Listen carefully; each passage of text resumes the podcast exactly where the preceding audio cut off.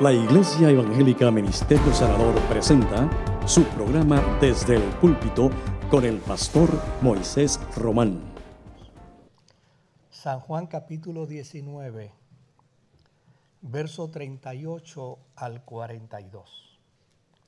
Y dice la escritura, después de todo esto, José de Arimatea, que era discípulo de Jesús, pero secretamente, por miedo de los judíos, rogó a Pilato que le permitiese llevarse el cuerpo de Jesús. Y Pilato se lo concedió. Entonces vino y se llevó el cuerpo de Jesús.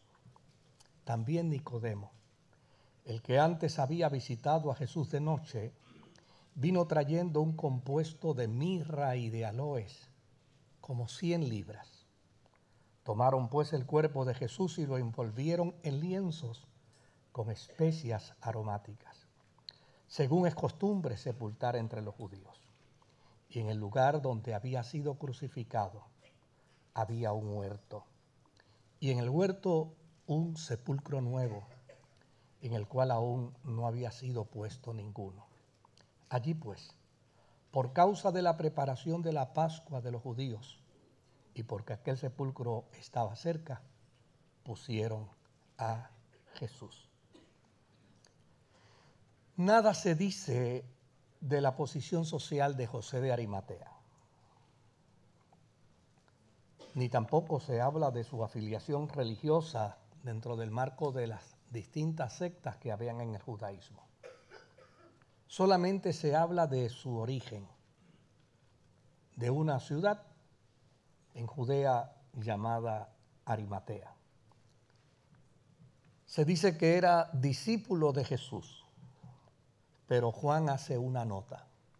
Era un discípulo clandestino por miedo a los judíos. Desde luego no creo que esto sea una intención malsana de Juan. A fin de cuentas, en Juan capítulo 20 y verso 19, también se dice que los discípulos le tenían miedo a los judíos y se escondieron. Lo que quiere decir es que en aquel momento todos eran discípulos clandestinos. Por el otro lado se habla de José de Arimatea. José de Arimatea está planteándole a Pilato el cuerpo de Jesús. Y dice Juan que Pilato se lo concedió. Desde luego aparece también en escena alguien llamado Nicodemo. Es interesante que Nicodemo ni era discípulo ni era discípulo clandestino.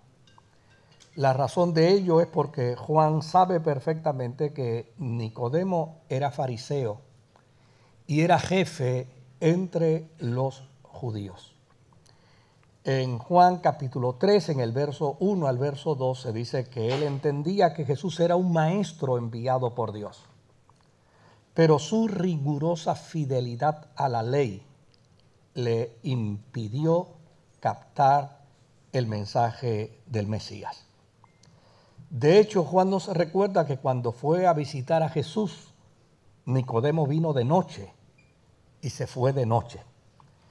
Sin embargo, Aquí hay una nota interesantísima.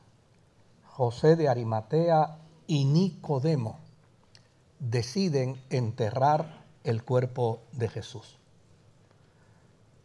No son sus discípulos, no son las mujeres, es José de Arimatea y Nicodemo. ¿Qué pudo haberles motivado a ellos querer enterrar el cuerpo de Jesús? Pues creo que una condena injusta a juicio de ellos es la mayor motivación. Querían rendirle los últimos honores, tal vez en solidaridad con Jesús, buscando las maneras de ser solidarios con Jesús sin necesidad de identificarse con eh, los discípulos. Por el otro lado,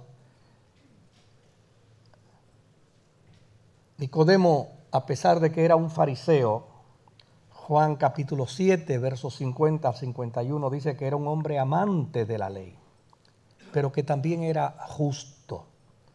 Y consideró injusto el proceso de sus compañeros, quienes le negaron a Jesús un juicio justo. Así es que da la impresión que Nicodemo y José de Arimatea están en una franca protesta.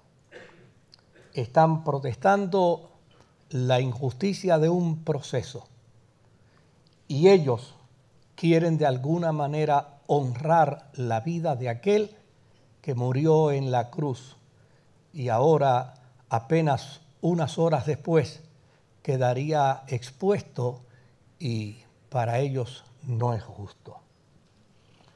Su manera de protestar es honrándolo. Y para honrarlo, Nicodemo aparece nada más y nada menos que con 100 libras de aloes y de mirra. Esto para que se cumpliera lo que dice la Escritura. En Isaías capítulo 53 y verso 9 dice, y se dispuso con los impíos su sepultura, mas con los ricos fue en su muerte, aunque nunca hizo maldad, ni hubo engaño en su boca. Los aromas son símbolos de vida.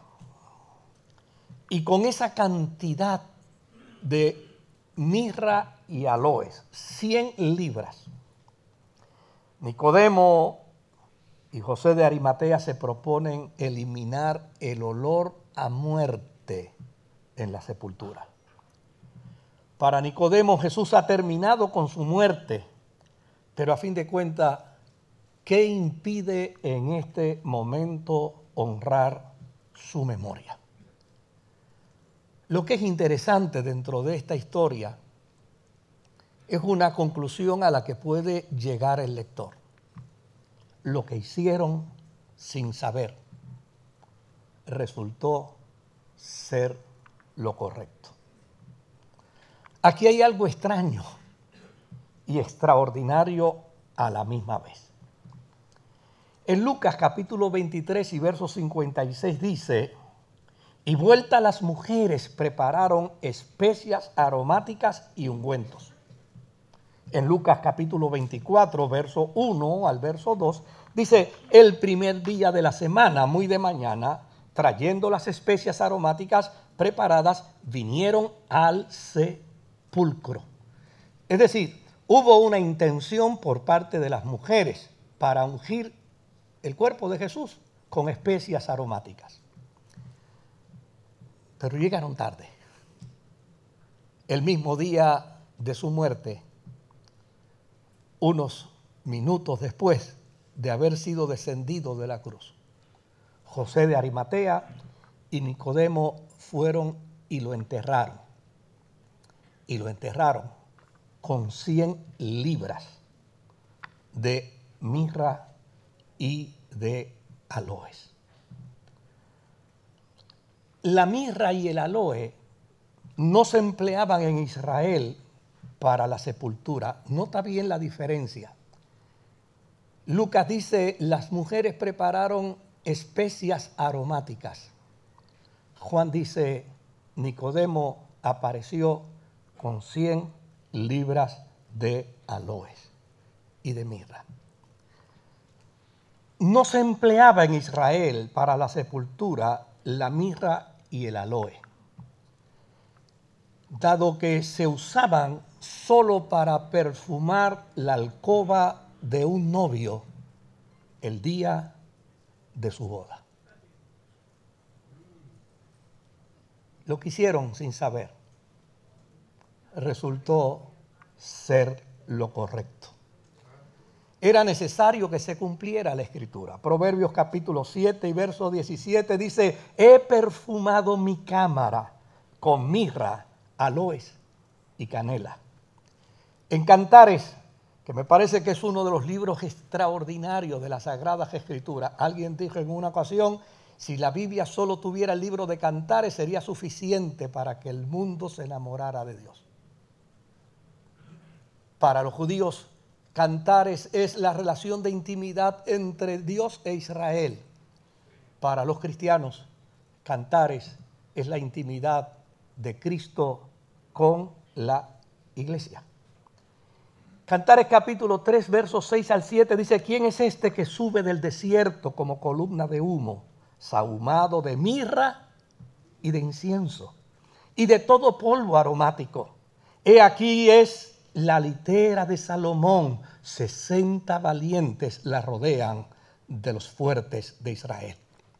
En Cantares capítulo 4 y verso 6 dice, hasta que apunte el día y huyan las sombras, me iré al monte de la mirra y al collado del incienso.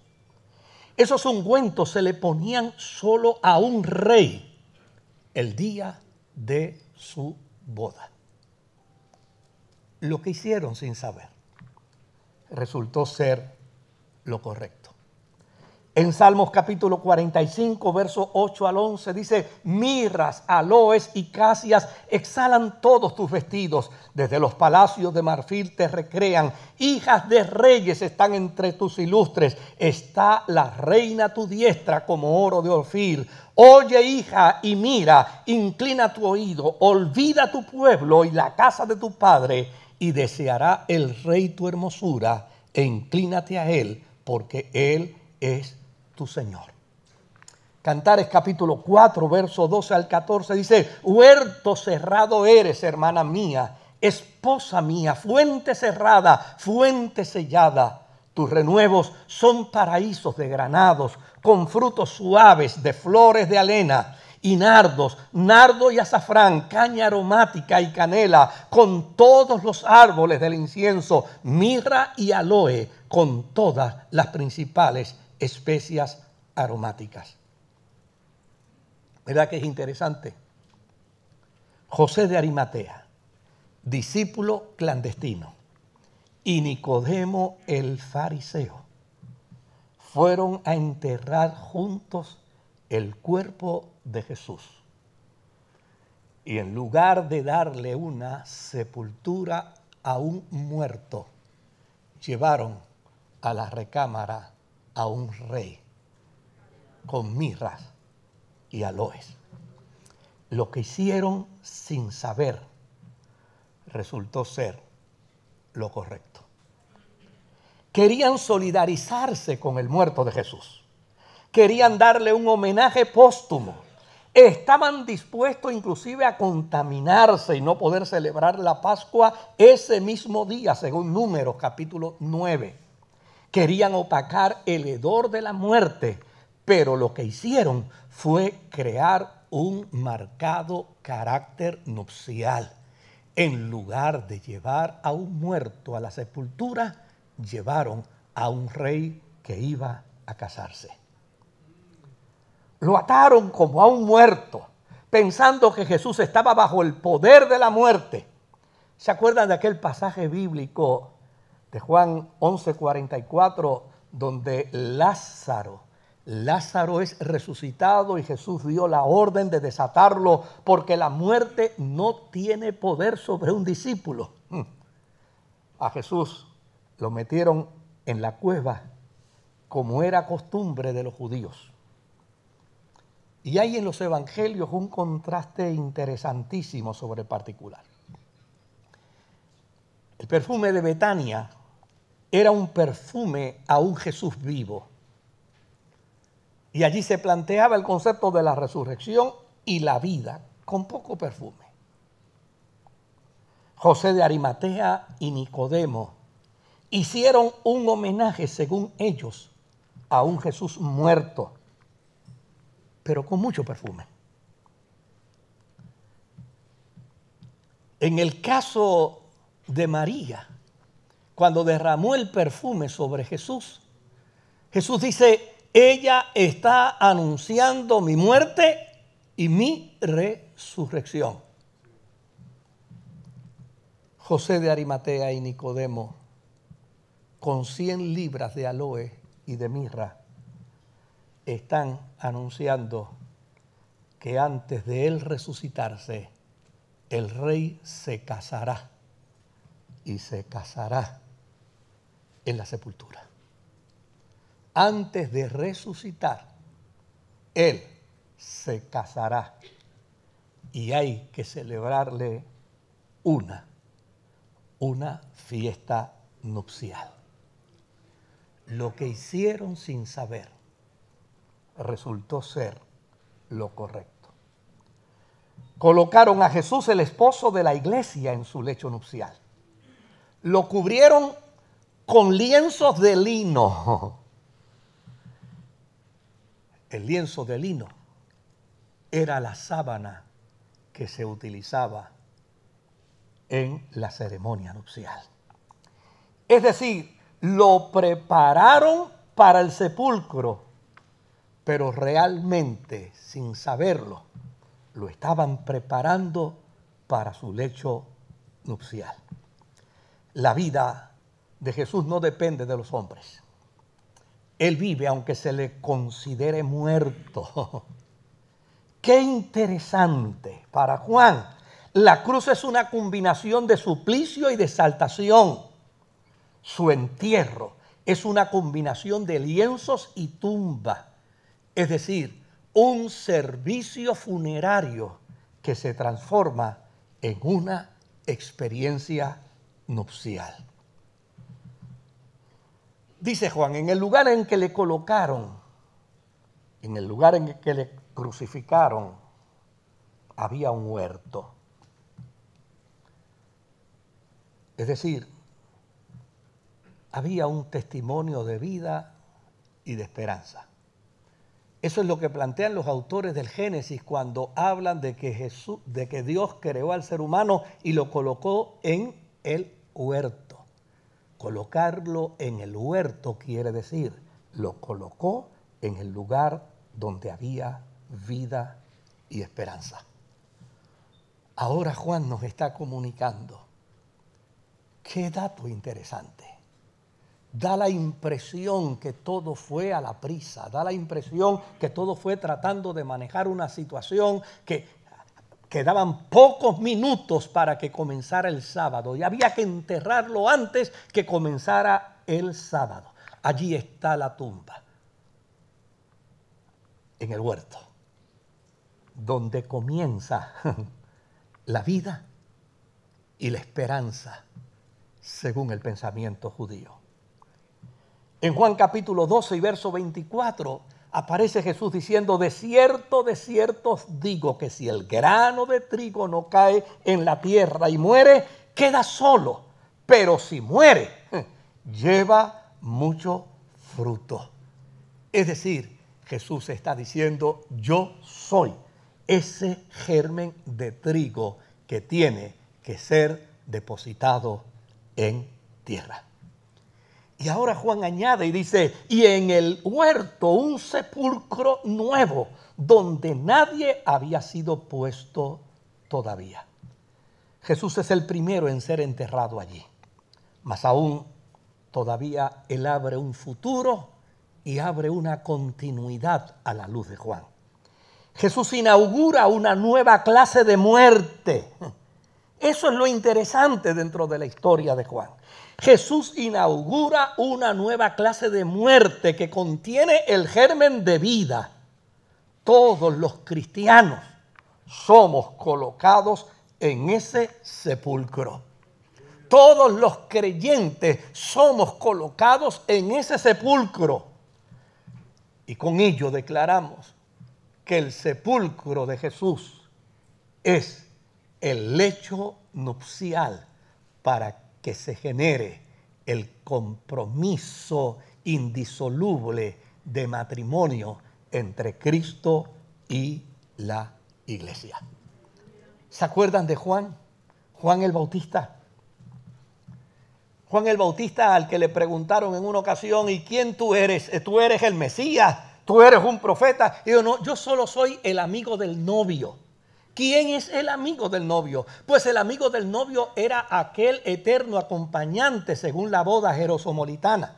era aquel eterno acompañante que acompañaba al novio desde el momento en que anunciaba su boda hasta el día en que iba a consumar el matrimonio. El amigo del novio era el que le preparaba la casa donde se iba a consumar el matrimonio. Y tenía que estar allí presente hasta que llegara el novio con la novia. Había un asunto importante que tenía que, que manejarse y es que el amigo del novio no podía ver la novia cuando llegara. Solo podía comunicarse con el novio. Por lo tanto, cuando el novio llegaba con la novia, el amigo del novio de forma escondida preguntaba, ¿quién llega por ahí? Y entonces el novio, a través de una clave que ellos se daban, el novio respondía quién llegaba. Y cuando el novio respondía, el amigo del novio desaparecía y dejaba al novio y a la novia en la cámara nupcial. ¿Se acuerdan aquel momento cuando Juan el Bautista mandó a preguntarle a Jesús, ¿eres tú el que has de venir o tenemos que esperar a otro? ¿Sabe lo que estaba diciéndole Juan el Bautista? Tengo sospechas de que ya tienes novia. Dame la clave. Dame la clave para que puedas entrar con tu novia a la cámara nupcial.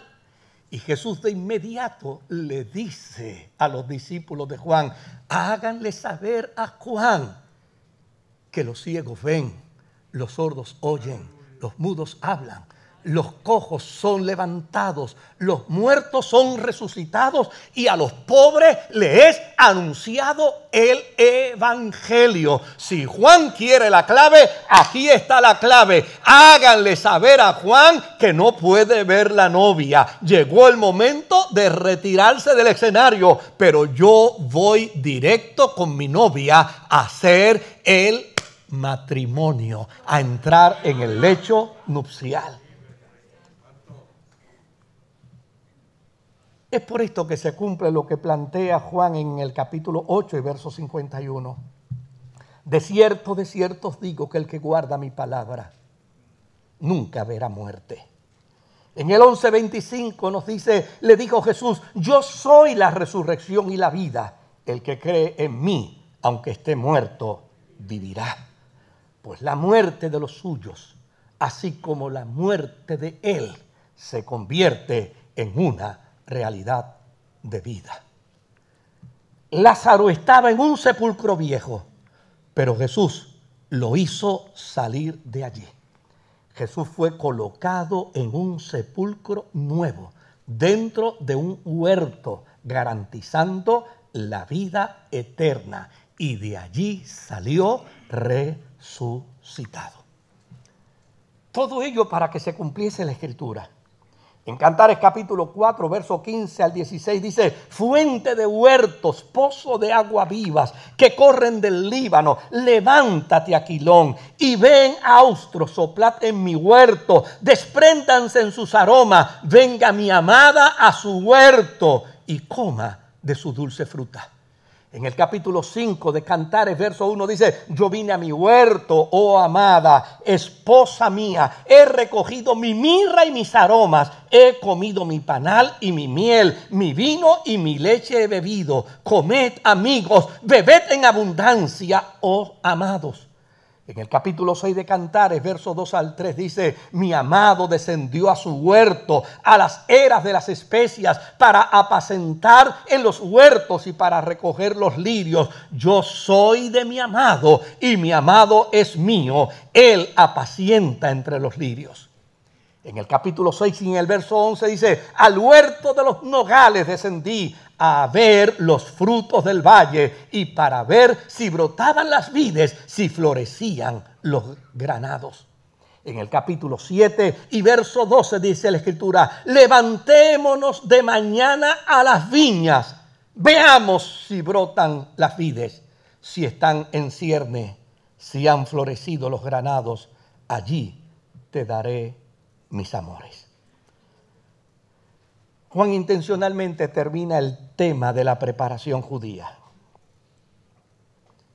Y la termina porque esta Pascua ya no existe. Pues el verdadero Cordero, al que no le quebraron las piernas, ya fue sacrificado. Y esto sucedió para que se cumpliese la escritura, Salmos 34, 20. Él guarda todos tus huesos, ninguno de ellos será quebrantado. Lo inminente del sábado hace que Nicodemo y José de Arimatea lo coloquen rápidamente en la sepultura no tuvieron tiempo para pensar, no tuvieron tiempo para evaluar, no tuvieron tiempo para, para crear un proceso, un proceso de, de entierro con todos los discípulos y con todas las mujeres que seguían a Jesús. Pero a fin de cuentas, lo que hicieron sin saber resultó ser lo correcto. Para José de Arimatea y Nicodemo, Jesús pertenecía al pasado. Para los discípulos, en aquel momento ya también Jesús pertenecía al pasado. Pero llegó el domingo. Llegó el domingo. El primer día de la semana, como al principio de la creación. En el principio creó Dios los cielos y la tierra. Jesús murió viernes, pero el domingo estaba vivo. Es inútil ir al sepulcro ya. Él no está allí. Para José de Arimatea, él era un difunto ilustre.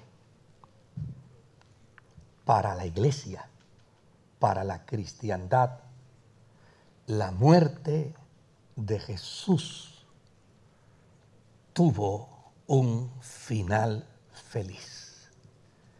Dios le resucitó de entre los muertos y ahora Él vive, diciéndonos, todo poder me ha sido dado tanto en el cielo como en la tierra. Ahora bien, morir en Jesús es vivir en Él porque está garantizada la superación de la muerte con la promesa de su eternidad. Segunda de Corintios capítulo 13 y versículo 4 nos dice, porque aunque fue crucificado en debilidad, vive por el poder de Dios. Pues también nosotros nosotros somos débiles en Él, pero viviremos con Él por el poder de Dios para con vosotros. Es decir, la misma experiencia de resurrección de Jesús la vive la iglesia, porque se casó con el resucitado. Y ahora desde la óptica de nuestra fe podemos decir sobre el resucitado lo que plantea el cantar de los cantares. Yo soy de mi amado y mi amado es mío. Su bandera para mí es su amor. Que Dios les bendiga. Les invito a estar puestos en pie.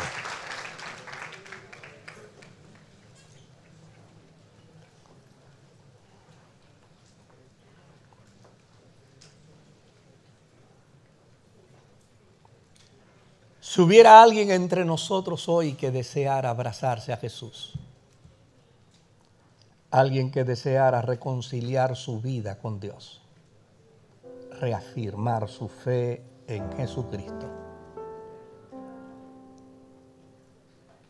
Si fuera a través de la radio, a través de la internet, a través de la televisión, le invitamos. Si es aquí, si hubiera alguien entre nosotros que deseara reconciliarse con el resucitado, le invito a que donde esté me levante su mano. Me encantaría poder orar a Dios por usted. Dios te bendiga, Dios te bendiga. Si hubiera alguien más, si hubiera alguien más, yo le invito, le invito en el nombre del Señor.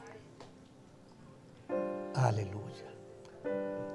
Quisiera pedir por favor si son tan amables y pueden llegar hasta aquí, hasta el altar.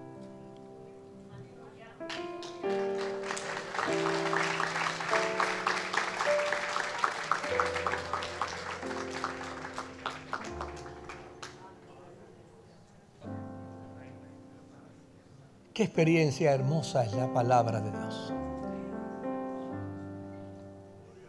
Un discípulo clandestino. Un fariseo justo. Fueron los dos instrumentos que Dios utilizó para que hoy la iglesia pueda entender que se cumplió la escritura todo lo que el cantar de los cantares dice sobre Jesús fue cumplido gracias a ellos dos. Él nos hace ser iglesia. Y nos hace ser iglesia mediante la confesión. Y por la confesión le pertenecemos a Él y Él nos pertenece a nosotros. Señor, aquí están estos tus dos hijos.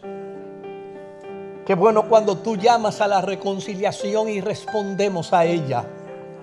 Qué bueno cuando tú llamas al arrepentimiento y corremos hacia tu perdón.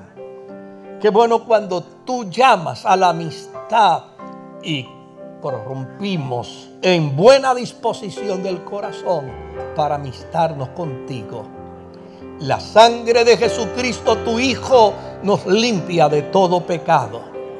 El amor sagrado tuyo nos constituye miembros de tu familia. Y por la resurrección de Jesucristo proclamamos vivir contigo y en ti eternamente y para siempre.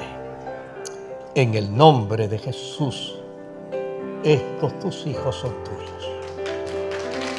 Amén, Señor. Amén. La Iglesia Evangélica Ministerio Sanador presentó su programa Desde el Púlpito. Si desea adquirir una copia de esta predicación, puede llamarnos al 787-793-1777. Que Dios les bendiga.